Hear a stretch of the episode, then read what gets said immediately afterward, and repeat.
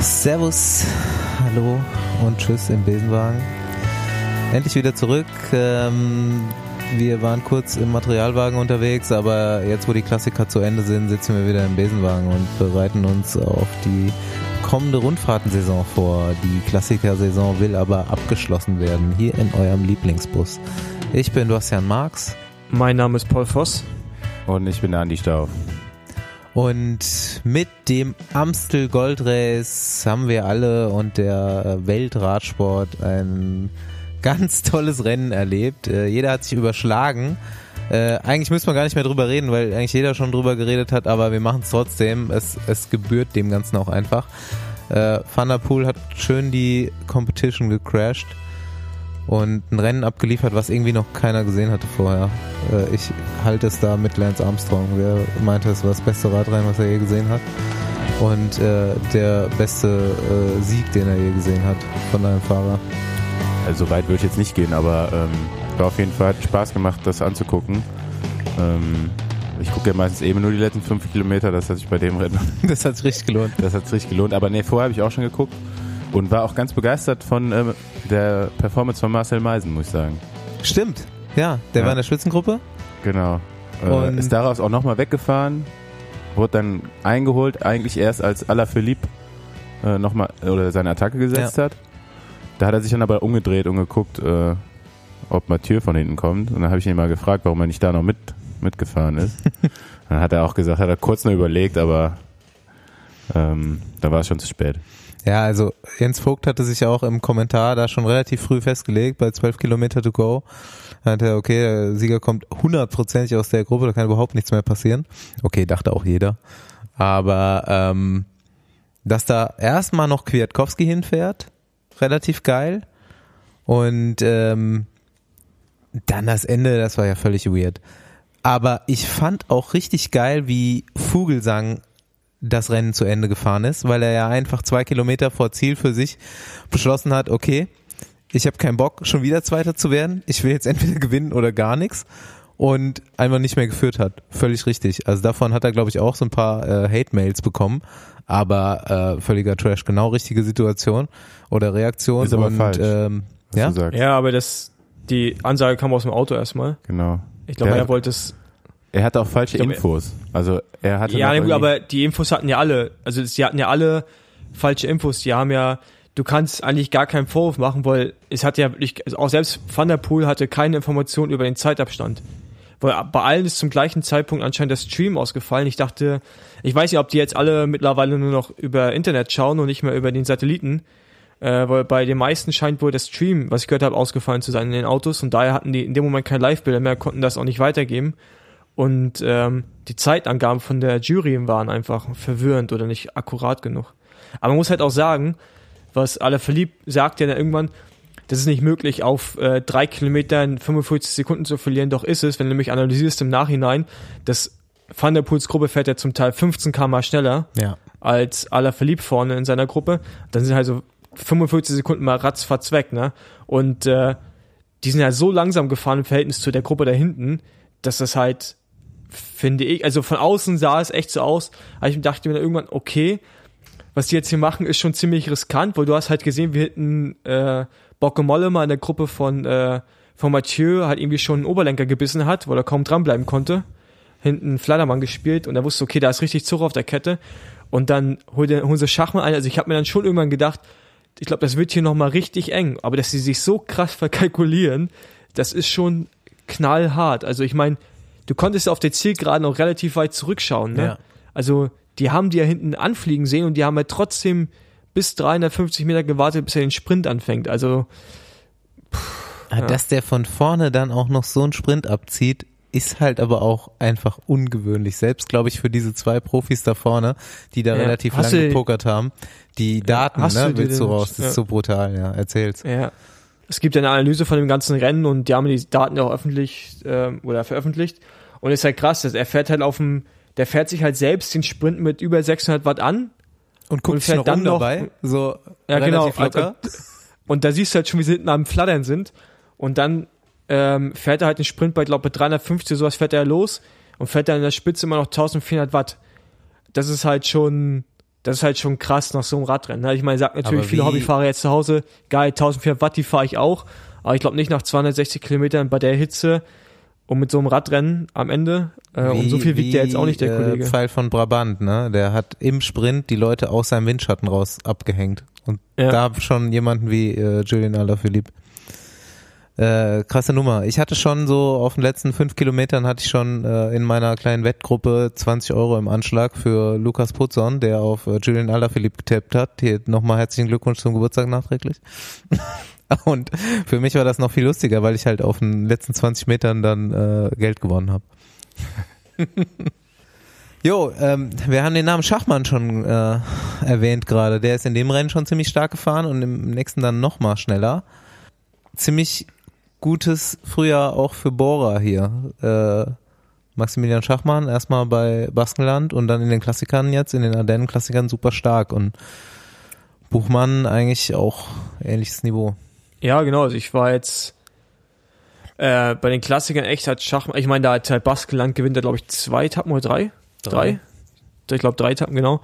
Und äh, Buchmann gewinnt eine und fast gewinnen sie noch die Rundfahrt. Ähm, von daher, da waren sie schon extrem stark, aber den Klassikern, ich meine, man darf halt nicht vergessen, wie jung der, wie jung der, äh, der Schachmann ist und dann auch noch, also ich meine, wann ist das letzte Mal ein Deutscher aufs Podium bei Lüttich gefahren? Also ich kann mich an das gar nicht erinnern. Ähm, also habe ich jetzt auch nicht gegoogelt, aber ich kann es mich auch nicht dran erinnern. Und dann irgendwie bei allen Klassen, ich glaube, ist er Top 5 gefahren, ne? Wird da einmal Vierter, Fünfter und Dritter, wenn ich mich recht entsinne. Und das ist halt schon krass. Also das ist schon, für einen Deutschen hatten wir lange nicht mehr. Also da kommt jeden jetzt irgendwie Fall. echt so eine Generation Mit Ähm, Nils noch. Nils noch bei den Kopfsteinpflaster-Klassikern, Buchmann bei den Rundfahrten. Da kann man echt äh, ziemlich gut, ja, ja, kann man froh sein oder sich glücklich schätzen, dass da in den nächsten Jahren wieder was kommt, ähm, was unter der deutschen Flagge fährt. Ja. Ich fand die Klassiker dieses Jahr irgendwie, die hatten irgendwie eine geile Dramaturgie. Auch dass Vogelsang einfach das letzte Rennen noch gewinnt und Ja. er vorher so oft äh, gescheitert ist, schon, äh, schon in Italien im Jahresanfang. Ich würde schon fast behaupten, der war der stärkste Fahrer Ja. beim Amstel, obwohl Van der Poel natürlich so Ja. herausragend gefahren ist. Aber man hat schon vorne gemerkt, der ist viel stärker als Alaphilippe.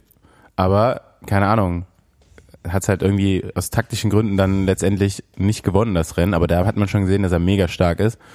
Und jetzt bei Liège hat man ja dann auch gesehen, dass er dann tatsächlich der Stärkste war. Jetzt kann man das natürlich in Frage stellen, ob der jetzt wirklich da, äh, ob Van der Poel nicht noch stärker äh, gewesen ist. Ähm, Schwer zu sagen, der Typ ist auf einfach jeden ein Fall Phänomen. Super geil, dass er nochmal gewonnen hat, also so Ja. irgendwie zu sehen. Und hier Flash Ballon auch, ist er nochmal, ist er ja fast noch vorbeigefahren an Alaphilippe Ja, da aber am das- Schluss. Das war, ich finde auch bei Amstel, da hinterher ist man immer schlauer. Ich glaube, also Vogelsang hat, glaube ich, ja Angst gehabt, auf, oder wissen wir, dass er Angst gehabt hat, um ihm auf die Zielgerade zu kommen und wieder Zweiter zu werden. Äh, ich glaube, an dem Sprint hätte er ihn mal geschlagen. Also du hast, hast ja gesehen, im Schlusssprint hatte Vogelsang mehr Ja, im Tank als er noch. Stimmt. Und ich glaube auch, dass er den gewonnen hätte dann. Und äh, Flash war halt schon geil. Da hast du gesehen, wie der Alaphilippe musste halt richtig an die Grenzen gehen. Ne? Ja. Wie Vogelsang einfach so konstant immer weiter nur gegenhält. Und Alaphilippe versucht halt zu sprinten, kriegt aber keinen Sprint hin und Vogelsang einfach nur am Drücken. Sah schon ziemlich geil aus. Und ähm, ja, das glaube so vom Frühjahr würde ich, also klar, ähm, Alaphilippe gewinnt Sanremo auch noch und äh, noch ein paar andere Rennen, aber Ja, ich Strade fand Bianca den halt, halt auch, ne? Da, ich meine, das war ja schon der erste, Ja, aber die selbst gefahren sind. da war Strahl Bianca war Vogelsang auch stärker. Aber er hat halt diesen Kick nicht. Ja. Der, also der, der hat das halt einfach nicht und das ist so, er muss halt über pure Stärke das machen. Ich glaube, so rein von der von der Grundstärke würde ich fast sagen, dass es der stärkste Eintagesfahrer war bei diesen Rennen in diesem Frühjahr. Ja, und deswegen es so- glücklicherweise der- hat er noch eins gewonnen. Ja, der, hat- der hat wahrscheinlich, der hat nicht so viel gewonnen wie Alaphilippe, aber ich glaube einfach von der Grundstärke war, glaube ich, schon Und- der Topmann. Und er hat den geilsten Drift. Ja.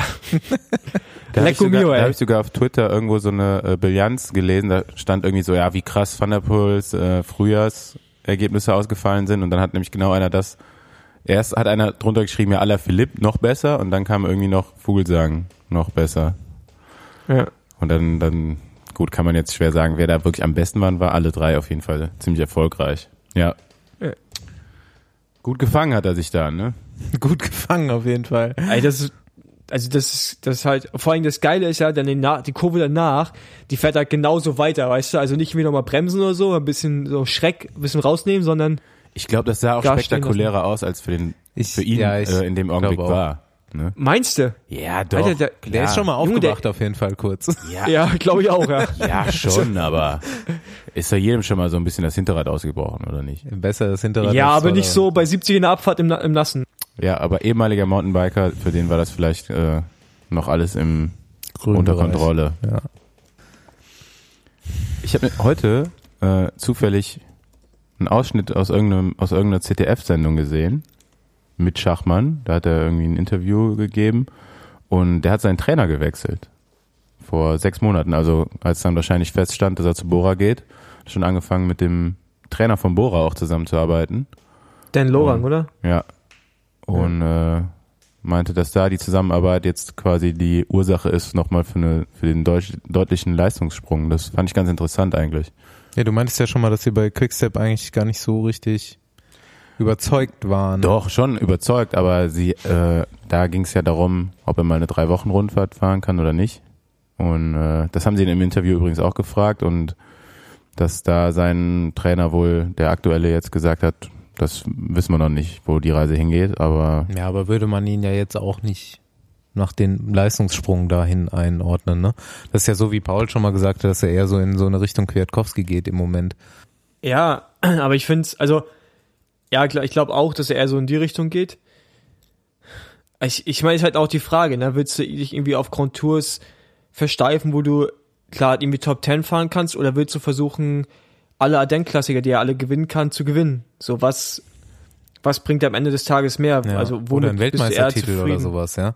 Ja, genau. Also, also ich glaube, er kann halt mit dem Fahrtyp, wo er sich jetzt gerade augenscheinlich hinentwickelt, halt so die größten Radrennen der Welt gewinnen, außer eine Tour halt. Und da will ich mal halt schon fast sagen, ja gut, dann nehme ich das halt irgendwie in Kauf. Weil, ich meine, so wie der jetzt fährt, avanciert er halt zum Favoriten für nächstes Jahr bei allen Ardennes-Klassikern. Und eigentlich bei jedem Rennen, wo ein Berg irgendwie mit drin ist und wo es auch ein bisschen auf den Sprint drauf ankommt. Und somit kann er auch Tour-Etappen gewinnen und äh, eine WM-Olympiamedaille. Und äh, pff, ja, also ich würde mir eigentlich sogar wünschen, dass er auf der Schiene, in der er sich gerade so entwickelt, dass er da hängen bleibt und einfach so versucht, die ganzen Eintagesrennen abzuräumen, wo ich glaube, da hat er eine ganz gute Chance. Ja. Ich würde das auch gern sehen. Und auch so in dem Team, ich meine, jetzt Sagan kann man jetzt nicht abschreiben, wo er mal ein bisschen schlechteres Frühjahr hatte, wo er vielleicht mal kein Ergebnis gefahren ist, wie man das normalerweise erwartet hätte. Ähm, trotzdem ist er, hat er das ja quasi aufgefangen jetzt, so diesen Part, den Sagan normalerweise bringt. Und ähm, für die dreiwöchigen Rundfahrten hat man ja auch einen anderen Deutschen, den man da gerade ausbildet. Also Teamtech, Tach, teamtaktisch ist das ja genau richtig so. den äh, Gewinner der Vuelta 2019, Ja, Emanuel Buchmann meinst du, ne? genau. Emanuel Buchmann, unfassbar dünn geworden. Ist das so? Unfassbar Der war schon dünn immer dünn. geworden. Ja, aber dann hat er jetzt erst einen Einteiler an die ganze Zeit, oder was? Ey, ich ich, ich finde, der sieht halt so aus wie immer. Okay, der ist so ein bisschen knochiger geworden, Ja. aber jetzt, der war halt früher schon krass dünn. Also ich, ich habe mir so lange nicht mehr live gesehen, muss ich jeden sagen. Für, Fall, für mich äh, der krass lustigste zu sehen. Radprofi übrigens. Ja. Ey, der hat gar keine Stützmuskulatur. Der fährt äh, wie getritt, das sieht aus. Ah, Ich meine, kommt was raus, aber Ja, aber stell der dir vor, da will was, was der rauskommt, wenn der, herholt. wenn der, wenn der Muskulatur hätte. ja. Aber schön, schön zuzugucken. Mal gucken, was da noch so kommt dieses Jahr bis zur Vuelta, die er dann gewinnt. Ja, dann, wer, wer gewinnt, wer gewinnt Deutschlands eins, nee, nicht einzige World Tour Rennen, aber erste World Tour Rennen? Ja, oder wer gewinnt beide World Tour Rennen, wenn wir schon bei sicheren Vorhersagen sind? Ja, auf jeden Fall, woraus wir, äh, worauf wir hinaus wollen, ist, dass äh, Pascal Ackermann jetzt äh, rund um den Henninger Turm, wie ich immer noch sage, Ja, äh, ist es auch. Eschborn, Frankfurt, keine Ahnung, wie das Rennen mittlerweile heißt, gewonnen hat und äh, mega geilen Sprint gefahren ist. Also ich habe da jetzt noch keine so Wiederholung gesehen, ich habe es nur einmal live vor Ort gesehen und äh, der hat ja dreimal die Tür wieder aufgemacht, die schon einer zugemacht hat. Also Geil, wer diesen schon- äh, Israel Academy Fahrer weggeschnickt hat, ne? Ja, Shimola, ja. Ja, aber der, der Tür hat eigentlich, ja. ich weiß nicht, war der von Dege bezahlt grundsätzlich? Weil der hat eigentlich einen richtig guten Job gemacht, wenn er sich nicht hätte wegschieben lassen. Hat sich schön 400 Meter vom Ziel, 350 Meter vom Ziel vor Ackermann gesetzt und ist dann immer langsamer geworden. Und Dege war schön gerade links am Vorbeifahren, aber der Bomber hat sich nicht abdrängen lassen. Ja, verrückt, eine Wampe ne? hat er. Der hat es echt drauf, so. Der hat ein gutes Auge im Sprint und schafft es dann auch irgendwie immer äh, durch Lücken zu fahren, die eigentlich schon nicht mehr da sind. Äh, hat er schon ein paar Mal unter Beweis gestellt Ja. und äh, ja, dem scheint es an, für den, vielleicht läuft für den so ein Sprint auch ein bisschen Zeitlupe ab oder so, ich weiß nicht. Der hat Macht die, gan- manchmal der so hat die ganze. Zeit so Malle-Hits auf dem Ohr. Tankt sich da durch. Aber ich bin bei ihm echt gespannt, wie es äh, wie es beim Giro läuft, ne? Ähm, ich weiß es nicht, wer von den anderen Sprintern fährt, aber sicherlich ein Viviani und so. Wie er sich da schlägt, also und vor allem auch über drei Wochen ist ja auch nochmal was anderes. Wenn er denn überhaupt drei Wochen fährt. Ja, ich meine, dieser der Giro ist ja auch dafür prädestiniert für die Sprinter, um irgendwann letzte Woche auszusteigen, weil es ja relativ, also ja alles ziemlich nach hinten verschoben, die ganz harten Etappen. Und also verhältnismäßig, die ganz harten. Und äh, ich glaube, da kann man als Sprinter schon gut zwei Wochen durchziehen und dann rausgehen. Ja. Ja, habe ich auch so gehört. Ich habe nämlich mit äh, Roger Kluge auch gesprochen. Ähm, Die machen gestern. das auch so, ja. Ähm, das weiß ich jetzt nicht, ob die das so machen, aber ähm, er meinte auch, dass die ersten zehn, elf Etappen eigentlich ganz sprinterfreundlich wären, mehr oder weniger. Und danach ist wird es erst schwerer und er sich wieder freut auf den Giro. Wo Wer er gewinnt auch schon den Giro? ganz gut gefahren ist. Giro 2019, Vuelta-Tipp ist draußen. Boah, ich sag Roglic. Nee, ich sag äh, einer von Team wie, Ineos. Ja, also wenn Ja. die das nicht gewinnen, das wäre schon krass. Ich sag Nibali. Nee, das ist halt. Ja, aber äh, es gibt ja nur einen bei Ineos, der es wirklich gewinnen könnte. Also Wer denn? Bernal fährt den. Das ist der Captain Ja, von Giro. Bernal. Bernal halt. und die anderen, seine beiden besten Helfer, die sind ja in Topform. Also Nee, Tayo, ja, aber Gegenhard gewinnt das nicht und äh, Siskov auch nicht. ja, gut, ja, aber ich sage ja jetzt nicht, dass ich habe ja nur gesagt, einer gewinnt, nee, nicht alle drei. Aber der, die sind auf jeden Fall alle in super Form und deswegen äh, glaube ich, dass die schon den Giro in der Aber Tasche haben. drei. Wochen sind drei Wochen. Ja, aber du hast gerade gesagt, einer von denen, also meinst du damit auch die beiden und ich glaube noch nicht. Also Tayo kann ich wirklich sehr gut und also ich, der ist gut, aber der gewinnt keine, gewinnt kein Giro. In der dritten Jetzt Woche, Warten wir mal ab. Also ich Ja. lasse einfach jetzt mal hier so im Raum stehen. In der dritten Woche fährt der Hai weg. Und was ich, ja, was ich auch nämlich sagen wollte, ist halt, dass äh, dadurch, dass alles so nach hinten verschoben ist, also klar, du musst die ersten Etappen halt überstehen, ohne Stürze, Zeitverlust und so. Aber es kommt halt eher echt so Nibali und auch Maika. Ah, gut, Maika, ich weiß, Nee, aber schon mal. Maika wahrscheinlich nicht, aber ich glaube, so Nibali kommt das halt echt entgegen, wenn du so guckst, seine Historie bei den drei Wochen Rundfahrten, immer die letzte Woche, ne? Ja. Wenn so alle schon am rumkrepeln waren, wird der halt, packt der halt noch mal einen aus. Also so ganz abschreiben würde ich ihn nicht, wenn er so eine, und es ist halt auch ein Giro, der da kannst du halt auch, 34, so alt ist der auch nicht jetzt. da kannst du halt an einem so einem Tag, kannst du halt dann irgendwie direkt auch mal alles nochmal umschmeißen, ne? Wenn du so zweimal in die Höhe fährst, aus einer Etappe, weiß nicht. Und sein Aber Trainer, ich bleib, ich bleib bei Roglic. sein Trainer meinte irgendwie letzte Woche in, im Interview, dass Nibali noch nie in so guter Form war vor einer Rundfahrt. Ja, das ist jetzt so ein bisschen der mentale Krieg, der da losgeht ja, ich vielleicht. Ne? weiß. Ähm, ich glaube, ich habe Bock, den Giro zu gucken jetzt irgendwie. Giro ist die beste Rundfahrt, ist immer geil. Ja, ist er auch, die ist voll geil. Immer schön was italienisches kochen, ja. Wein trinken, drei Wochen lang. Äh, willst du jetzt noch was hier zu diesen Jedermann-Trikots sagen, die du da gesehen hast in Frankfurt? Ja, ich war äh, äh, vor Ort habe mir das Rennen angeguckt und ähm, der Start von den Profis ist ja auch gleichzeitig die Zielankunft vom Jedermann-Rennen. Ähm, das, ist der, das ist wahnsinnig, was da so los ist, also optisch. Erklär das ist äh, einfach so ein bunter Haufen, der da irgendwie durch die Gegend fährt. Und da, da, da sind ja auch, also Kleidungsstile, noch nicht mal jetzt von, sagen wir mal, ist egal, welche Farben die Trikots haben, ne? aber wie die Leute das, wie die Fahrrad fahren, also das war schon fast beeindruckend, ne? Also irgendwie äh, gut Socken über den Beinlingen und unter den Beinlingen, ne? Fragen sich ja viele, wie das geht. Und die meisten, bei den Jedermännern scheinen es nicht zu wissen. Und dann auch die äh, Kombination, also ich weiß nicht, so Schal und Handschuhe, also also ganz komisch, so ein kurz, kurzes Trikot, aber lange, dicke Hose und ein Schal und also weiß ich nicht. Powerbar auf den Lenker geklebt und sowas, ne? Also Triathleten, das müssen Triathleten sein. ganz, ganz komische Sachen habe ich da gesehen. Ich kann mir richtig vorstellen, wie du da stehst.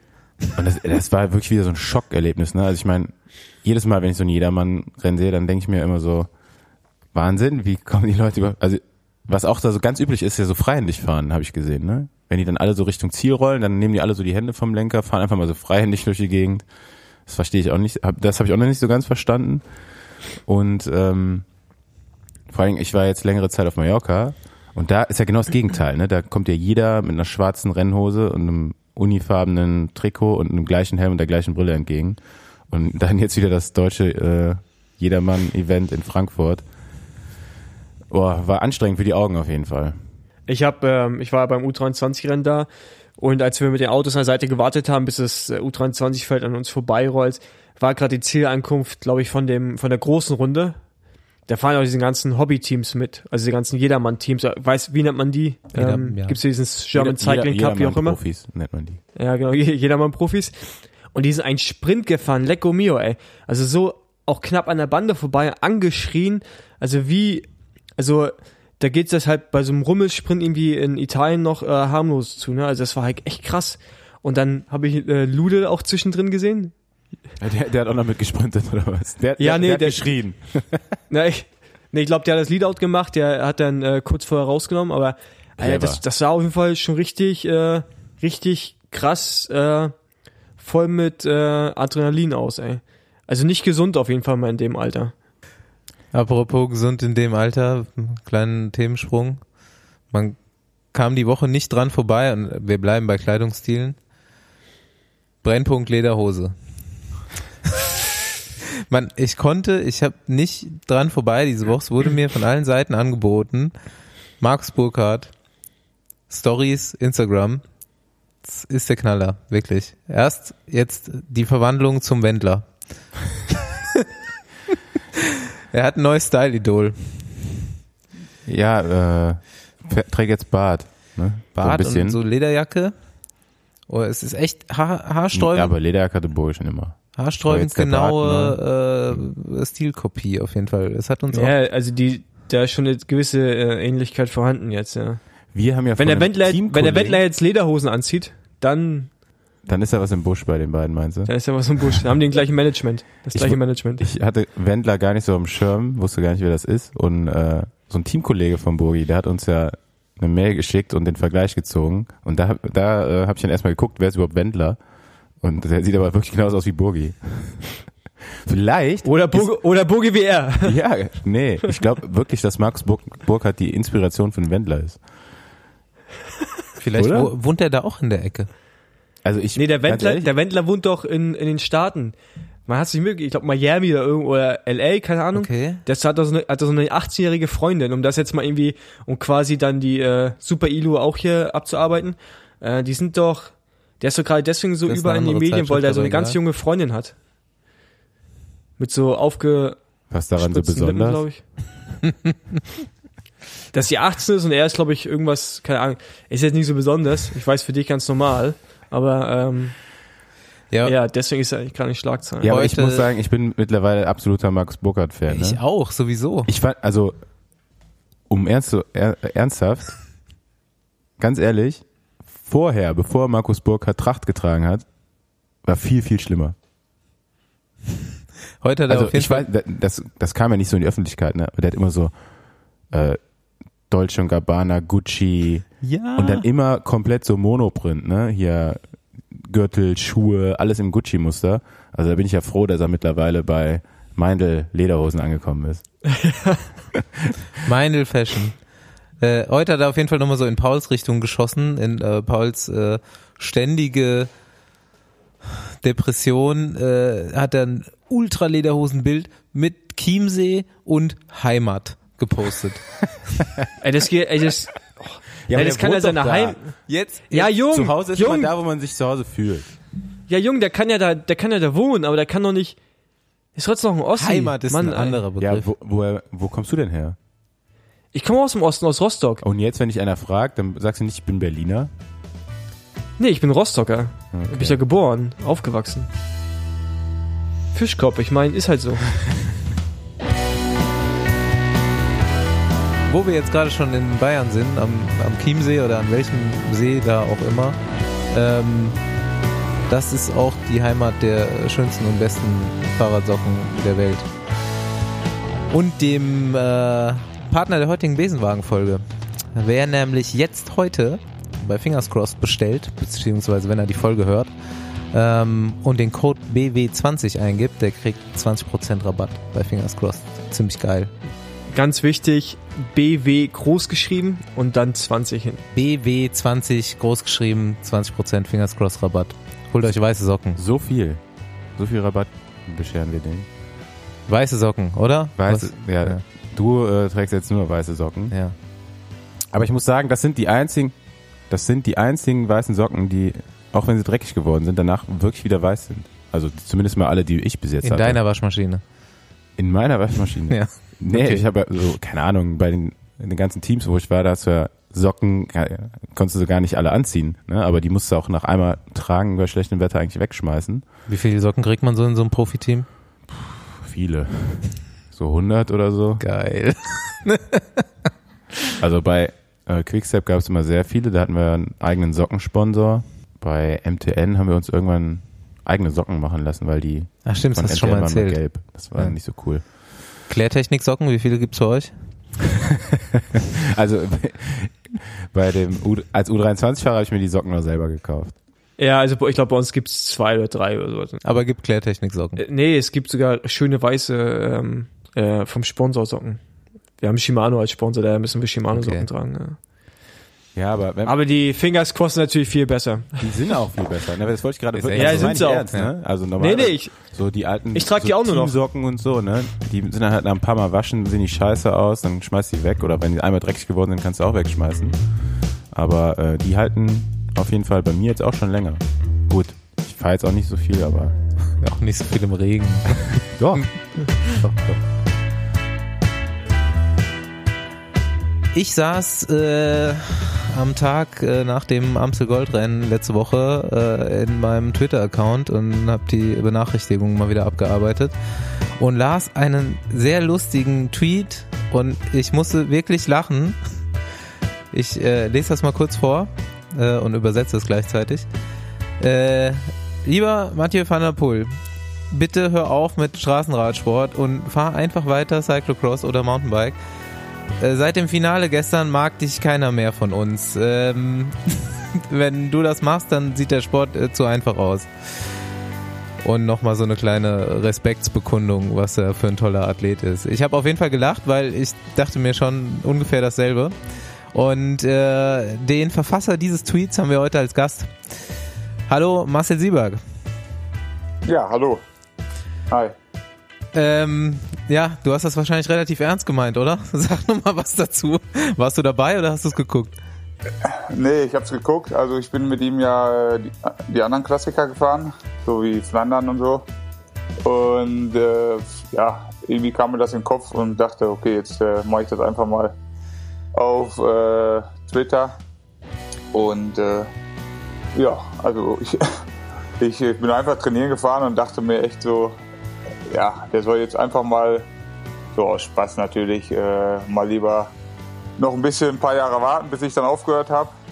Äh, bis er halt äh, So lang willst du noch die, fahren. die ja, ähm, ähm, ja, so ein paar Jahre noch, von daher. Ja, und dann habe ich den Tweet gemacht und äh, ja, kam auf jeden Fall sehr viele Reaktionen darauf und äh, äh, ich glaube, er war einer der ersten, der, der das halt geliked hat oder retweetet hat, wie auch immer. Und äh, ja, ist halt, äh, ja, wer das Finale gesehen hat äh, oder das ganze Rennen oder überhaupt die ganzen Klassiker, der hat sich, glaube ich, dasselbe gefragt oder gedacht. Und ich habe es dann halt vielleicht äh, formuliert, was die anderen halt, wie gesagt, äh, alle gedacht haben. Und äh, Ja, jetzt habe ich noch äh, in Frankfurt halt Werte gehört, so Wattwerte, wo ich dachte, okay, äh, nicht schlecht. Von daher war der ja, also so, so oft bin ich jetzt auch nicht im Internet und kann das halt äh, oder lest mir das halt äh, dann rein. Von daher äh, ja, ist halt schon äh, ein Ausnahmesportler, muss man halt sagen, ne? Also Brutal, echt. ganz klar. Aber Mathieu, Ja. Mathieu, go home. ich finde das ein gutes Statement. Ja, ich sag mal so, ein paar Rennen kann er ja fahren, aber wie gesagt, so in zwei Jahren, da kann er dann halt sich auf die Straße konzentrieren und Wenn du dabei bist, soll er jetzt ja erstmal zu Hause bleiben. Ja. Nee, also muss man sagen, also bei der, bei der Runde ist er ja da gestürzt, das wusste ich gar nicht. Und dann kam er dann halt am Patersberg bei mir so vorbei, wo ich dachte, okay, äh, dann fahre ich dann halt mal mit. Und äh, war dann halt in der kleinen Gruppe auf dem Weg zum Koppenberg mit ihm. Äh, okay, ich wollte ihn jetzt auch nicht unbedingt zurückbringen, aber ich sag mal so ganz hinten drauf liegen tut man ja auch nicht, weil man ja schon Respekt vor, vor so einem Sportler hat. Und äh, ja, das war eigentlich das letzte Mal, wo ich ihn dann gesehen habe. Und äh, dann ist er dann halt, äh, wir sind dann halt so unten in den Koppenberg reingefahren und vor uns, 20 Sekunden vor uns, war halt die Spitze oder das Feld. Und äh, er ist dann halt vorgefahren und ja, war eigentlich der Einzige, der halt vorgefahren ist. du nicht. Und äh, äh, ich äh, nicht, nicht mehr ganz. Ja. Von daher, ja, also schon, schon ein krasser Typ, auf jeden Fall. Nochmal kurz auf gestern zurückzukommen.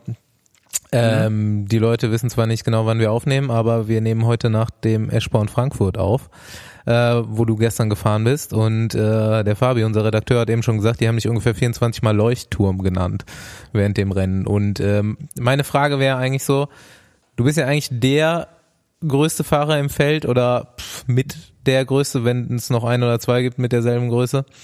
Äh, wie ist das so im Feld, so der Größte zu sein? Wärst du manchmal gern kleiner oder ist das cool? Äh, gestern wäre ich äh, gern auch mal kleiner gewesen, weil äh, die Größe bringt natürlich auch ein Gewicht mit, wie Staufi das natürlich auch kennt. Von daher ging es halt gestern schon extrem äh, oft berghoch. Und gerade so die steilen Dinger sind natürlich äh, äh, ja nichts, nichts in meiner Gewichtsklasse. Von daher, manchmal wünsche ich mir halt dann schon halt 10 Kilo weniger zu haben, aber ja, eigentlich ist es ja schon ganz cool, weil ich sehe halt was und ich kann halt auch das Rennen abschätzen und die Rennsituation. Also eigentlich brauche ich gar kein Tourradio, weil ich sehe ja alles. äh, und nee, also manchmal, also oft ist halt sehr hilfreich, auch gerade bei Stürzen oder so. Da gehe ich halt oft schon in, eine, in die Bremse, wenn, wenn die Jungs halt auf dem Weg nach unten sind, auf dem Asphalt, dann bremse ich halt meistens schon. Das klappt eigentlich so ganz gut. Aber wie gesagt, berghoch ist es halt nicht so schön. Und gestern ging es halt äh, ja das eine oder andere Mal berghoch. Aber die Stimmung war halt cool und ja, ich mag einfach das Rennen, auch wenn es halt schwer ist. Ich könnte mir gar nicht anders vorstellen, äh, Rennen zu fahren, wenn man nicht so Ja, ja, alles übersehen Fall, konnte. also- Ja gut, keiner kann sich vorstellen, wie es ist, jemand anderes zu sein, aber Ja, aber ich habe das ja mal so im Feld irgendwann mal ausprobiert und dann mich einfach so ganz klein gemacht und dann siehst du halt nur Arsch die ganze ja. Zeit. Ist auf jeden Ja, Fall ein ja. anderes Fahren. Wie ist das so wenn man nur Arsch sieht den ganzen Tag? Fossi, wie ist das so? Ja, komm, so klein bin ich auch nicht, aber ich habe mich auch schon manchmal gefragt zu Caleb Youn und dann Roger Kluge. Roger ist ja, sitzt ja auch, der ist nicht ganz so groß wie Sibi, aber auch so ein halber Leuchtturm. Und dann Caleb, der kann ja wahrscheinlich schon unterm Sattel unten durchschauen. Und bei dir, Sibi, wahrscheinlich unterm Lenker auch durchschauen, oder? Der kann doch Ja, bestimmt. denke. Aber, durch. aber da zieht, auf jeden Fall zieht da doch ein bisschen Wind durch, glaube ich. Also zumindest bei mir. Also ich habe ja auch äh, mit, mit, mit Pozzo Vivo da einen kleinen und äh, ja, das eine oder andere Rennen sind wir zusammengefahren. Ich glaube, das sieht schon ganz cool aus, wenn wir halt, äh, wenn er dann hinter mir fährt. Auf jeden Fall kann er dann auf jeden Fall ein bisschen was durch meine Beine erkennen. Aber nee, also das sind halt schon, schon andere Welten, ne? Das muss man ganz klar sagen. Aber ich weiß auch nicht, ob es eine andere Sportart gibt, die so krass Unterschiede dann hat, ne? Das stimmt, das denk ich- das denk ich mir auch ganz vom oft. Gewicht her. Ja. Wie bitte? Ja, vor vor den gleichen Rennen. Ja. Das denke Ja, ich mir ja, auch ganz genau. oft, dass Ja. der Radsport da sau cool ist eigentlich, weil äh, es eine der einzigen Sportarten ist, wo so unterschiedliche äh, Athleten zusammen dieselbe Disziplin bestreiten. Ja, wie gesagt, Berghoch ist halt nicht so cool für uns. Also für uns große, schwere. Ja gut, im Flachen Aber ist das nicht so cool mir- für hab, uns, ne? Ich habe mir öfter, öfter mal Gewichts, Gewichtsklassen Da- gewünscht im dafür, Radsport. dafür müssen die dann halt im, äh, im äh, Seitenwind ein bisschen mehr leiden. Das stimmt. Ja, ich dachte eigentlich, der Ausdruck Leuchtturm kam immer von wegen der Haarfarbe auch.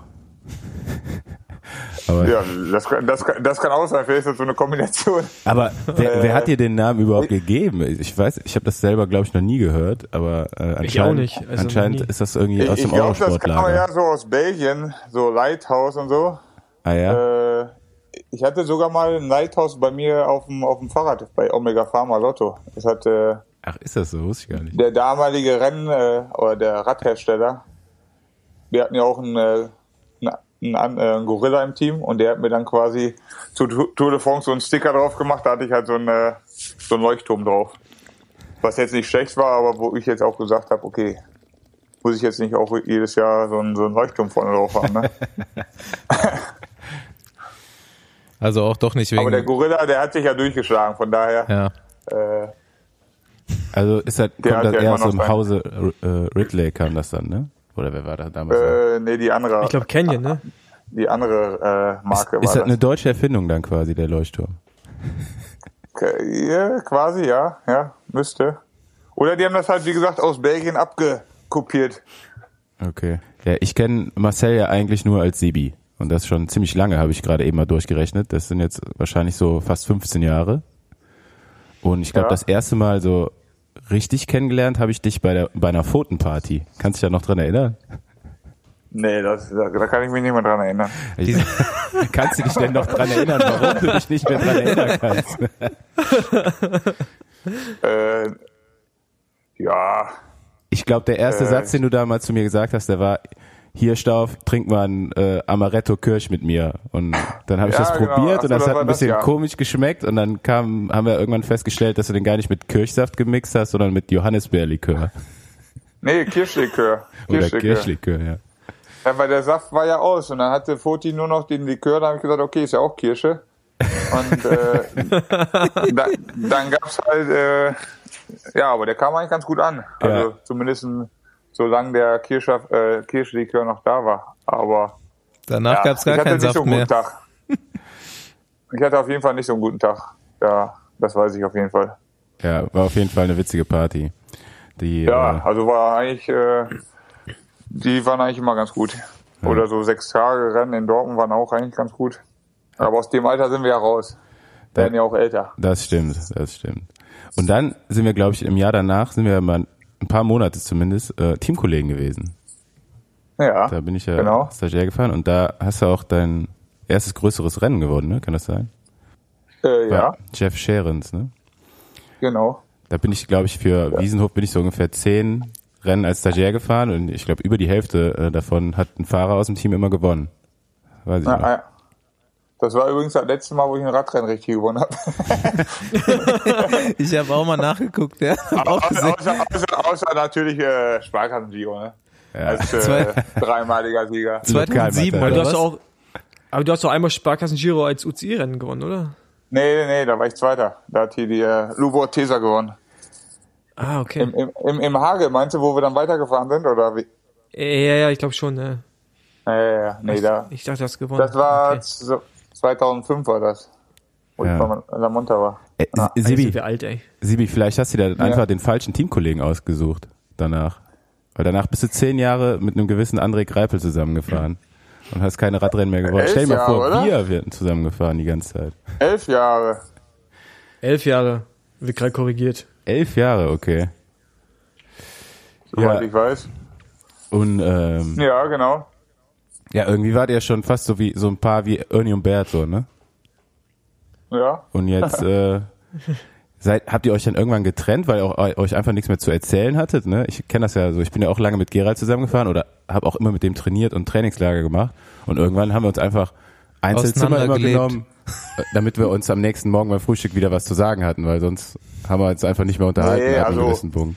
Also zu sagen haben uns eigentlich immer was. Klar, wenn du halt im Trainingslager bist und die ganze Zeit auf dem Zimmer bist, da musst du jetzt nicht auch noch deine fünf Stunden Training mit denjenigen halt, äh, sag ich mal, nebeneinander fahren. Dann unterhaltet man sich halt schon mehr mit den anderen, aber es hat sich halt nicht ergeben, dass wir halt beide ja zu dem Zeitpunkt halt einen Vertrag im selben Team bekommen haben und äh, ja, so hat sich das eigentlich äh, dann halt, sag ich mal, unsere Wege nach elf Jahren getrennt und äh, wir haben aber immer noch Kontakt und jetzt auch in Frankfurt haben wir halt äh, uns zusammengesetzt und äh, abends dann noch eine Cola getrunken und äh,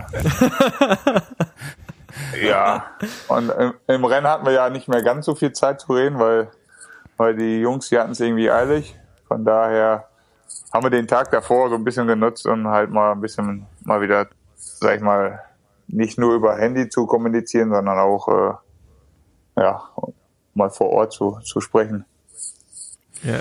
Ich fand das schon irgendwie so ein bisschen äh, traurig, weil ich meine Radsport, also die Profikarriere damit begonnen habe, dass ich dich zuerst kennengelernt habe. André kannte ich ja schon aus Rostock, aber halt euch immer als Paar, also wirklich immer. So Gringo eher der Zurückhaltende hat nicht ganz so viel geredet und dann du halt immer daneben und eigentlich konstant am Reden. Also sobald ein bisschen Luft da war, immer. Also wenn einem langweilig war, konnte man ja immer zu dir fahren. Und jetzt euch beide nicht mehr im gleichen Team zu sehen, ist schon irgendwie ein bisschen komisch, muss ich sagen. Obwohl ich mir dich auch noch ganz gut in Frankreich vorstellen könnte. Das ist bestimmt auch äh, eine, Lust, wäre eine lustige Kombi geworden, glaube ich. Naja, weil ich auch die an der Sprache arbeite auf jeden Fall. ja, gerade deswegen. ja, ja, ja. Äh, der André hat natürlich einen großen Vorteil da. Der hat halt Französisch in der Schule gehabt. Da, ich bin halt nicht so ein Sprachgenie in der Sache. Von daher hätte ich halt wie Wagi jetzt bei Null anfangen müssen. Aber äh, ja, wie gesagt, es hat sich irgendwie nicht so ergeben, dass wir da halt äh, beide halt zusammen jetzt fahren. Und äh, auf der einen Seite ist es halt mal schön, mal was Neues zu haben und auch mal was Neues äh, zu sehen. Aber auf der anderen Seite ist natürlich, ja, so wie ihr alle sagt, nach, nach so langer Zeit schon komisch. Ne? Jetzt Paris-Roubaix war eigentlich das erste Rennen, äh, wo wir nach elfeinhalb Jahren quasi das erste Mal gegeneinander gefahren sind. Klar sind wir jetzt äh, nicht wirklich gegeneinander gefahren, weil wir beide halt einen scheiß Dach hatten. Aber äh, bald schon komisch, ne? Und jetzt Frankfurt war halt das zweite Rennen, wo wir halt gegeneinander gefahren sind. Und äh, ja, ich warte halt noch auf den ersten Sprint, den wir halt zusammenfahren. Mal gucken, wann der kommt. Aber ja, er hat halt ein ganz anderes Rennprogramm wie ich und äh, von daher fahren wir jetzt echt nicht so viele Rennen zusammen, muss man klar sagen. Das ist schon irgendwie süß. Ja, auf jeden Fall, auf jeden Fall, auf jeden Fall äh, hat er mir jetzt oder hat er mir erzählt, dass er oft ein Einzelzimmer hat. Und äh, wer André kann, kennt halt, weiß, dass das ein, ein absolutes No-Go ist für ihn, weil er eigentlich immer jemanden haben muss, der neben ihm liegt. Von daher ja, musste ich halt schon ganz schön schmunzeln, wo, wo er mir gesagt hat, ich habe Einzelhaft. Und äh, ja, für das eine oder andere Mal ist das halt schön, aber ich glaube, das ganze Jahr ist halt auch nicht so besonders. Nee. Du kannst Hier. ja, wenn ihr, Renn, wenn ihr Renn zusammenfahrt, mal rübergehen. So, wenn er alleine ist, kannst du ja, einfach genau. mal dazulegen. Zu gut, wie gut ja, so, so team, teamübergreifend einfach mal die Zimmerbelegung machen. Ja, genau, hier, genau. aber erzähl uns doch mal was aus dem neuen Team, weil das ist ja so für uns hier deutsche Zuschauer und Fans auch mal wirklich was ganz anderes hier in den Amir, äh, Emiraten, Emiraten, Emiraten rumzufahren, äh, kann ich mir gar nicht vorstellen. Wie, wie läuft das da drüben? Für dich ist das, du hast eben schon gesagt, auch äh, jetzt halt auch mal was ganz Neues zu sehen. Ja, also wirklich fahren wir da ja nicht rum. Ja, aber du äh, warst ja bestimmt mal da, so, so Teampräsentation oder was ja, auch immer. Und mm, ähm, ja, aber ich war halt eigentlich, äh, wir hatten ja unsere Teampräsentation in äh, Kroatien. Okay. Und äh, aber die Mannschaft, die halt UAE die Rundfahrt gefahren ist, äh, die hatte quasi das Vergnügen, fünf Tage eher anzureisen und dann halt nach Bahrain und da halt dem Chef nochmal guten Tag zu sagen und halt so eine kleine Teampräsentation für die Scheichs zu machen das war eigentlich ganz interessant, weil, ja, ich sag mal so, man möchte halt schon wissen, äh, wo das Geld, was man bekommt, auch herkommt und wie das Land halt funktioniert und, und, und. Von daher war es eigentlich äh, ein schönes Erlebnis, da ein paar Tage halt äh, in Bahrain zu sein, bevor wir dann halt nach äh, Abu Dhabi geflogen sind. Und äh, ja, ist auf jeden Fall äh, ein bisschen anderes Leben wie, wie in Europa. Ja. Und da hast du dann den, den Aber, König auch äh, kennengelernt, persönlich?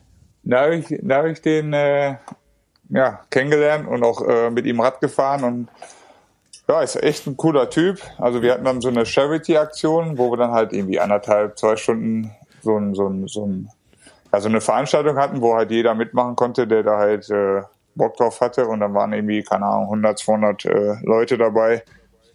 Und dann sind wir dann halt so vor uns hergekullert mit 35 oder 30 ja, und dann war ich halt irgendwann mal vorne mit ihm, oder er ist eigentlich tendenziell immer vorne gefahren und seine Bodyguards quasi um ihn herum. Ja, und dann habe ich dann halt einfach mal so ein paar Fragen gestellt und äh, ja, nach den paar Fragen, ja, ich glaube, ich bin halt anderthalb Stunden fast mit ihm gefahren. Und nach einer halben Stunde kam ich schon eigentlich doof vor, weil ich halt die ganze Zeit neben ihm gefahren bin und er war halt so ein cooler Typ oder ein ganz normaler Typ, äh, sag ich mal, äh, eine ganz normale Person ist, mit dem man halt ganz normal reden kann. Und äh, der mich viele Sachen gefragt hat und ich ihn natürlich auch, aber so nach einer halben Stunde dachte ich, okay, wenn jetzt kein anderer kommt, so einfach so nach hinten gehen, tue ich ja auch nicht, weil das ja, gehört sich ja auch nicht so, einfach sich zu verpissen. Und äh, ja, also ist äh, echt äh, netter, ganz normaler, bodenständiger Mensch, muss ich mal sagen. Klar, ja, wenn man sein, äh, sein ganzes Aren Arenal sieht, äh, was er da aufgebaut hat mit seinen Pferden, der ist ja voll der Pferdefreak. Der hat sogar irgendwie eine Höhlenkammer für seine Pferde und äh, Swimmingpools und was weiß ich alles. Habt ihr euch da auch mal reingesetzt? Nee, nee, nee, ich, äh, ich, ich durfte leider nicht rein, weil am ersten Tag äh, wollten wir trainieren fahren und dann haben die Mechaniker gemerkt, dass äh, die, die Scheibenbremsen von den Laufrädern, die sie abmontiert haben, nicht äh, dabei hatten. Also weil und wir sind erst nach Abu Dhabi geflogen und von Abu Dhabi haben wir dann halt nur ein Rad mitgenommen und sind nach äh, Bahrain geflogen. Und da ist dem Mechaniker aufgefallen, dass wir keine Scheibenbremsen in den Laufrädern haben. Also mussten die äh, Mechaniker erstmal welche im äh, Radladen besorgen. Also konnte ich am ersten Tag halt nicht mitfahren. Und die Jungs, die halt am ersten Tag gefahren sind, die halt äh, so Ron Dennis und Nibali, die sind halt zu dem äh, quasi dann halt äh, auf den Reiterhof auf diese Pferderanch, ja. äh, auf den Reiterhof, ein bisschen reiten gegangen. und da hat er den Jungs das erklärt und äh, ja, der hat sogar eine eigene, eine, einen Fahrradweg ringsrum, also einmal um, um den Pferdehof so eine 10 Kilometer Runde, damit er auch nachts trainieren kann. Und äh, ja, also ja, also ganz äh, hört sich völlig normal an. Ganz normaler, ja, ganz ja, bodenständiger Typ. Echt schon? So richtig normal nicht. Also, also sind auf jeden Fall ganz, sportbegeistert und durchgeknallt. Ganz und er hat auch erzählt, dass der Bruder, der Bruder ist quasi von äh, äh, was ist denn daneben? Saudi-Arabien, oder? Bin ich jetzt doof? Ich glaube schon ist er auf jeden Fall rübergeschwommen und das äh, auch für so eine Charity-Aktion. Er sollte eigentlich nur fünf, er sollte 15 Stunden dauern, aber er hat glaube ich 23 Stunden gebraucht. Nach fünf Stunden ist ihm quasi schon die Zunge äh, eingerissen vom Salzwasser und äh, hat es trotzdem dann durchgezogen. Und wo ich dann gesagt habe, naja, äh, wo, wo nimmt ihr die Motivation her für so eine Scheiße? Aber irgendwie ist das irgendwie in den Genen bei denen, dass die Ganz normale Menschen. Ganz, ja, ganz, ganz normal. normales Arenal. So wie, so wie wir. So ja, der war ja richtig volles Programm, fünf Tage, ne? Äh, Reiterhof. Ja. Bisschen äh, ja, Audienz beim gesagt, König. Hab leider verpasst. Habt ihr euch auch mal so eine Steinigung oder so angeguckt? nee. nee. nee. Weil du sagtest ja so, wolltest du mal hören, wo das Geld herkommt und so, ne? Da hat man ja, da gab's ja, ja als das Team gegründet das worden ist, ja gesehen, hat man ja viel drüber lesen können. Ne? Am Laufen. Ja. ja. ja, moralisch ein schwieriges kan äh, Land auf jeden Fall. Ja, ist das so? Ähm, ich habe keine Ahnung davon.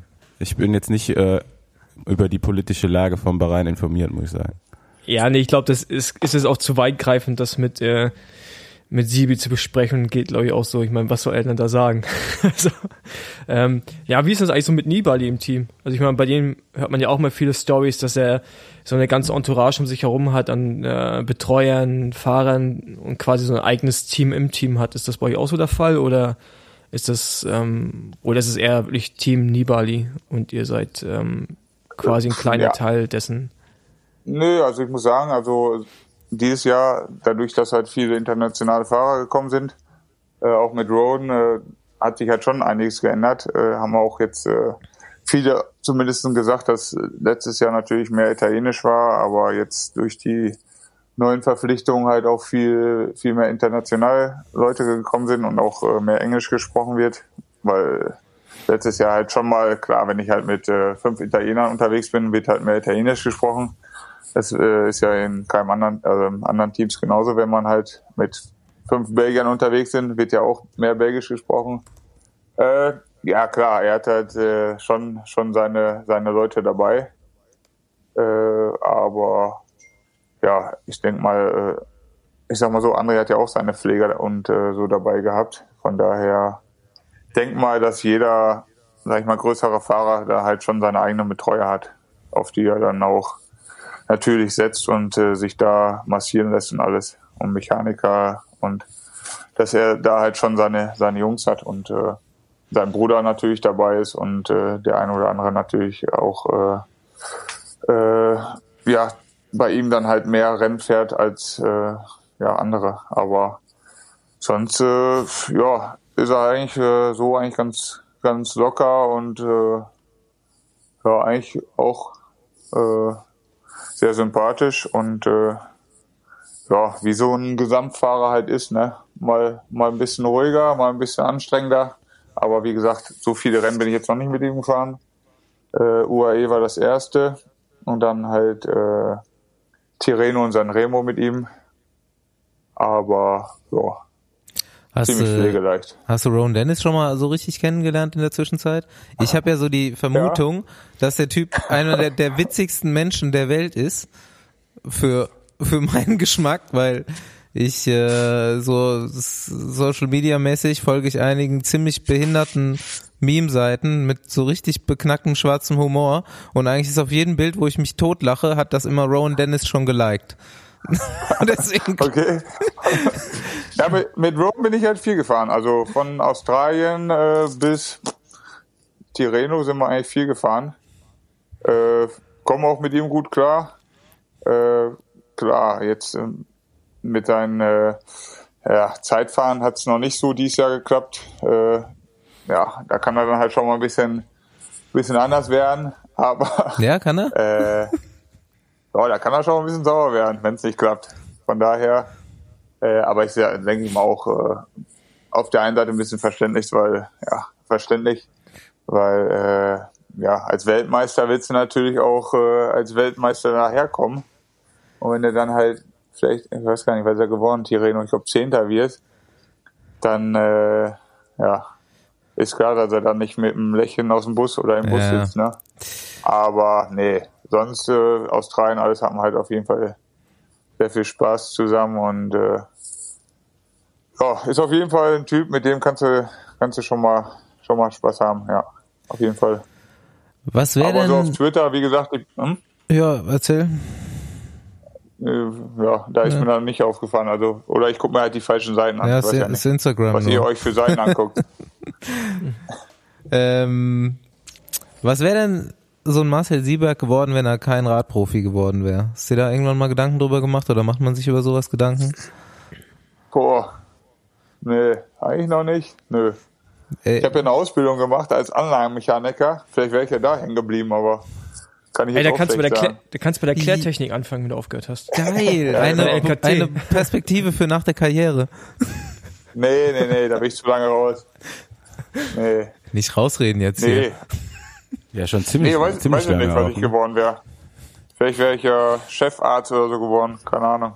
Geil. Nein, so schlau war ich leider nicht. Äh, nee, habe ich mir echt noch keine Gedanken gemacht, wenn was was wäre, wenn wenn es nicht geklappt hätte und so. Keine Ja, Ahnung. Also ich bin halt immer so relativ locker in die die Geschichte gegangen und habe gesagt, ich mache das jetzt, solange es mir Spaß macht und ich auch äh, natürlich einen Vertrag bekomme, weil ist ja natürlich jedes Jahr bangt man halt äh, um, um Vertrag oder alle zwei Jahre und äh, das kennen ja halt alle in dem Sport. Und äh, aber ich habe mir von irgendwie nie so einen Gedanken gemacht, was wäre, wenn ich jetzt hier nichts mehr bekomme. Dann hätte ich halt irgendwas anderes machen müssen, ne? Klar. Ich meine, hat ja auch ganz Aber- gut geklappt bis hierhin. Ja, bin ja schon äh, im gereiften Alter. Von daher hat es soweit geklappt, klar. Muss man äh, äh, ja, man muss halt halt einfach dann auch irgendwann mal äh, ja, kommt dann auch die Zeit, wo man sagt, okay, das ist halt dein Beruf, ne? Da stecke ich jetzt alles mit rein und äh, bei dem einen klappt's halt und äh, der ist äh, dann halt, so, sag ich mal, am richtigen Zeitpunkt zum richtigen Ort der eine halt nicht. Und äh, bei mir hat es eigentlich ganz gut geklappt bis jetzt. Der Leuchtturm war immer Fall. relativ gut zu gebrauchen. Ja, man konnte mich schon be benutzen, hoffe ich doch. Ja.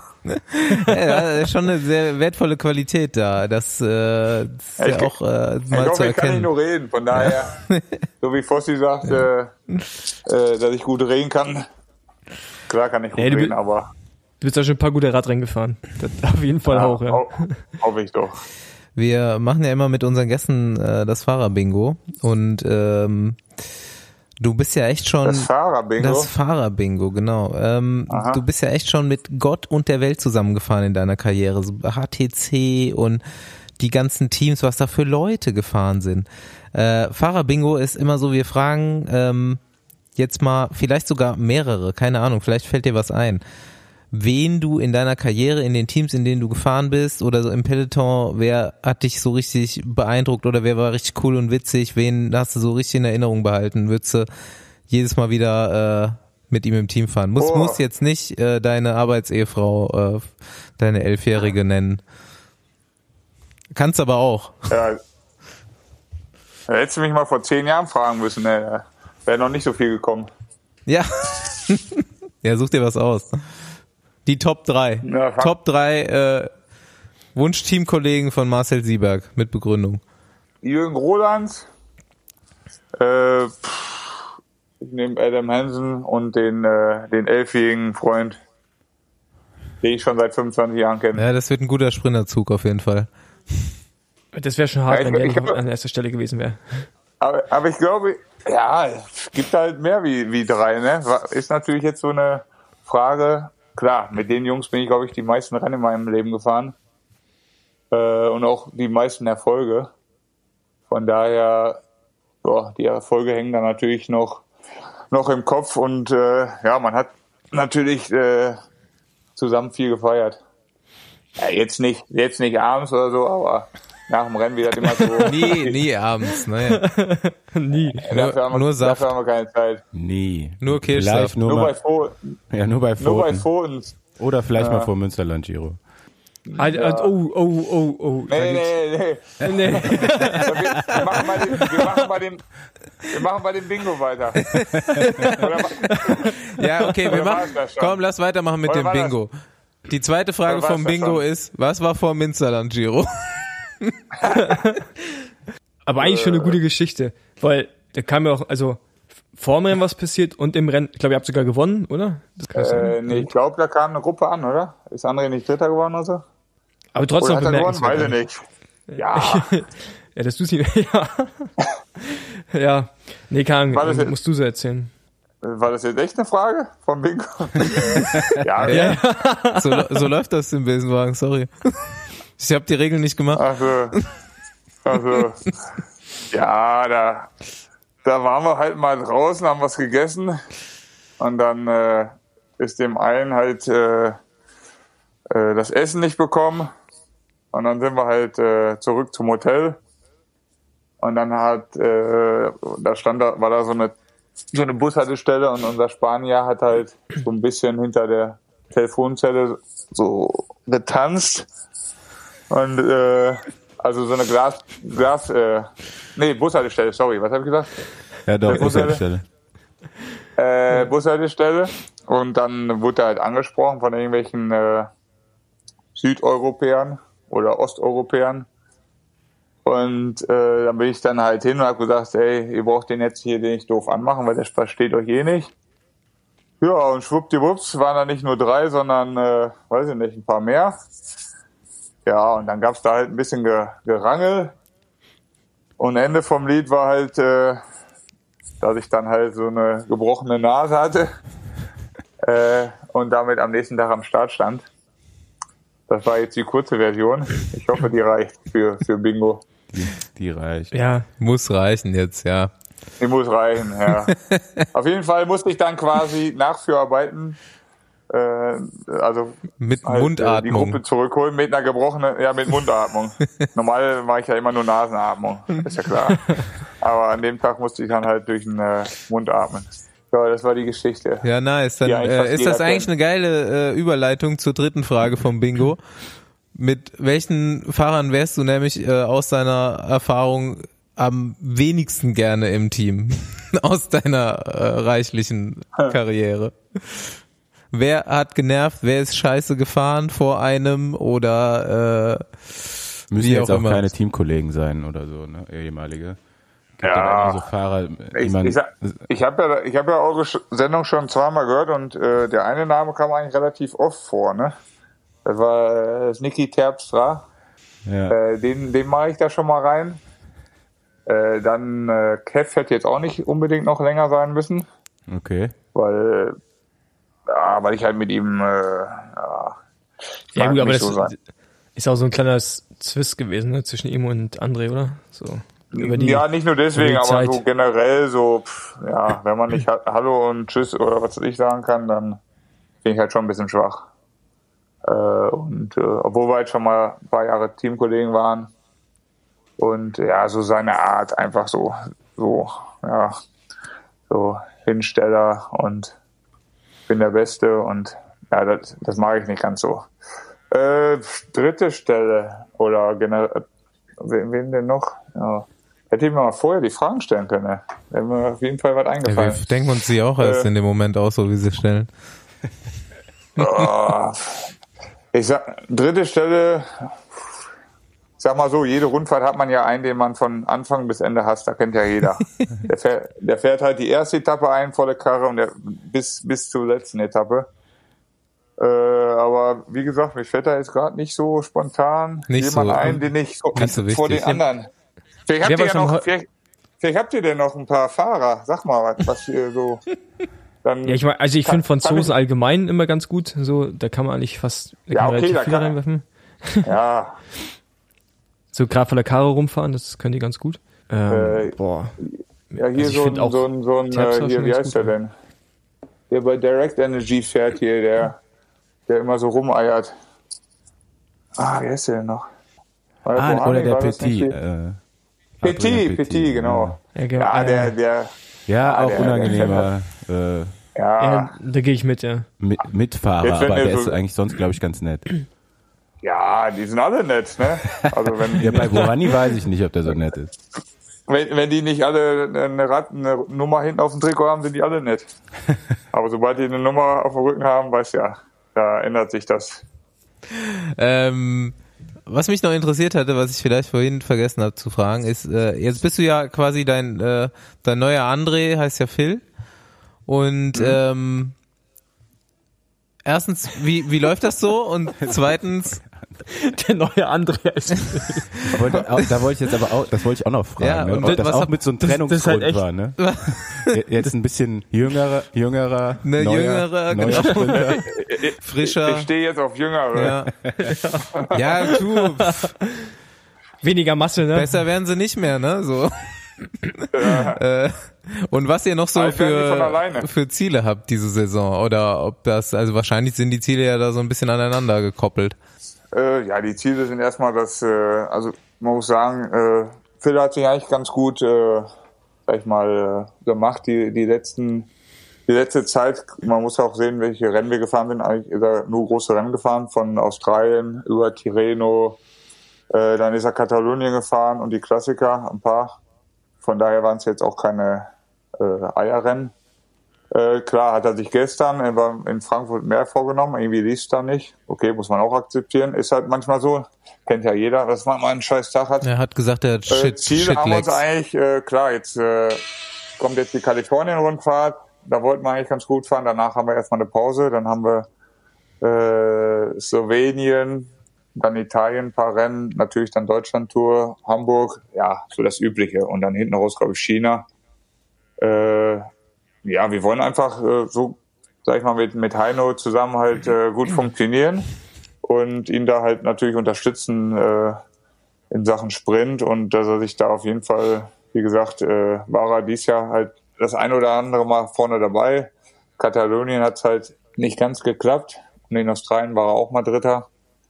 Äh, von daher ist er auf einem guten Weg und äh, ja, die, das Rennprogramm, wie gesagt, das, das ist jetzt das Grobe, was ich so gehört habe, aber so in, im Detail habe ich noch nichts bekommen, aber äh, ja, die Ziele, wie gesagt, Hamburg, Deutschland-Tour wäre schon ganz cool, wenn man da bei den deutschen Rennen auf jeden Fall sich zeigen kann. Fossi hatte eigentlich noch eine Frage an dich. Einfach nur, ob du irgendwie noch Geschichten aus der U23-Zeit hast, aber ich glaube, da hingst du noch gar nicht zusammen mit André zusammen und den ganzen, ne? Das Obwohl du mit den Pfoten viel unterwegs warst, glaube ich, dann, ne? NRW damals? Nee, war das nee, ein U- Team auch? Nee, U23 war ich auch schon mit André. Da Levinio und so. Klar. Aber auch Ja, so mit Keule? Also Thomas Pfoten Ja, ja. und so. Ja, Ja, ja. okay. Bogi, Heino war dabei. Äh, wer war noch dabei? Burgi, ne? Burgi. Da hatten wir eben schon mal drüber Burgi. gesprochen, ne? Wa- Was Ja, hältst denn du Wenn man eigentlich sich von Leute seinem, jetzt so anschaut, von, von seinem Lederhosentick? ja. Wenn man die Äh, Leute jetzt so Ossi mit der, anschaut, der äh, Ossi mit der Lederhose. ja. Ich weiß nicht, Also ich äh, habe hab du- ihn mal besucht. Ich habe ihn mal besucht und da lief der echt rum wie der tiefste äh, Ösi da rum. Ey. Äh, in kompletter Tracht Sprich- auch zu hat Hause im Privatleben. da hat mir seine da hat mir Maria, seine Frau, nur erzählt, er hatte eigentlich nur drei Lederhosen und dies und das. Mehr hat er eigentlich nicht. Bei mir läuft er die ganze Zeit rum, so ungefähr. na jetzt sieht er ja ein bisschen Aber- aus wie der Wendler. Ja, genau. Ja, habe ich ja auch, habe ich auch gesehen. So, ja. Aber mit seinem Bart aber- und so.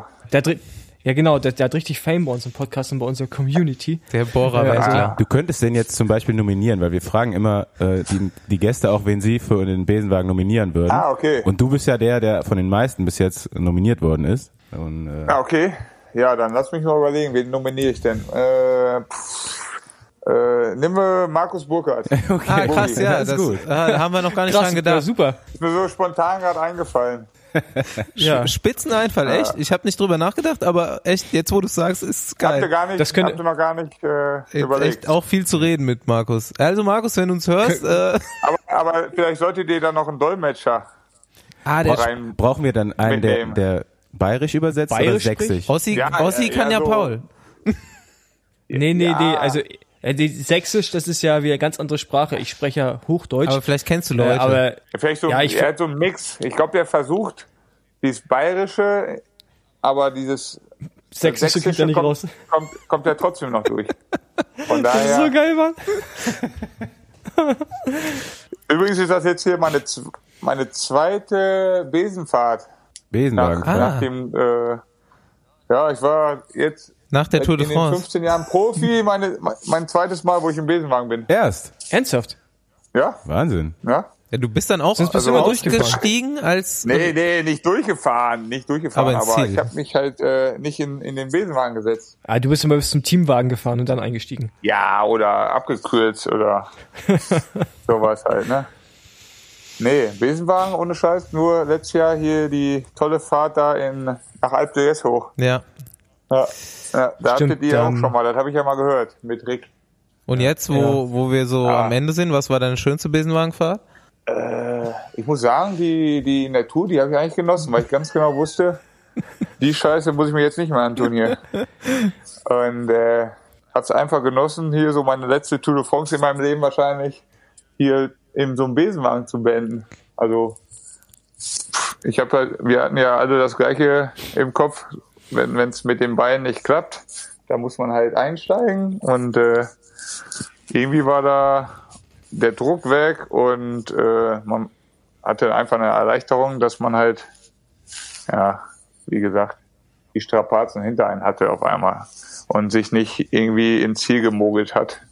Und man halt irgendwie gedacht hat, okay, äh, ich bin zwar jetzt am Auto hier den Berg hochgefahren, aber ich bin noch in der Zeit, also irgendwie hatten wir alle im, in diesem Besenwagen das gleiche im Kopf, dass das eigentlich nicht sein kann, äh, dass man so dann halt äh, die Tour beendet oder die, die Etappe beendet. Und von daher war das, war diese Fahrt eigentlich, wie gesagt, meine erste und äh, ja, auch nicht die, die Nicht die schlimmste letzte. Besenfahrt.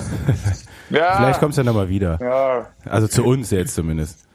Ach so, ach so. Außerdem ist ja Ja, eine nette zum Geschichte. Ich dachte zur Tour. Ist Ich dachte zur Tour. Nee, ist so eine nette Geschichte, so die Tour zu Ende zu, fahr, äh, zu fahren im Besenwagen, weil Ja, am Champs-Élysées ja. kann ja jeder, ne? Und das Beste war, dann kam ARD ja zu uns an und ob wir denn traurig sind, jetzt nach Hause zu fahren müssen und so. Und dann hat André und ich nur gesagt, naja, äh, nee, sind wir eigentlich nicht. und die haben so voll das, voll das Statement erwartet hier so mit, mit Tränen und so, keine Ahnung. Tränenreiche ich Statements so- im Radsport sind hoffentlich vorbei. Ja, ne? genau, genau, genau. Ja, Dege letztes Jahr. Ja, ähm, dann hier, danke, dass du da warst. Das war cool mit dir. Ja, kein Problem. Ja. Soll ich Boogie Ja. direkt anrufen oder? Ja, mach das. Ja, Gerne, gerne. gerne. Alles klar. Wir werden dich weiterhin verfolgen und äh, bis dahin wünschen wir dir noch viel Spaß und Erfolg für die Saison. Und vielen Dank Danke, jetzt nochmal, dass du da warst. Schönen Feierabend. Jo, Genau. Wir sehen dich. danke. Ciao. Mach's gut. Ciao.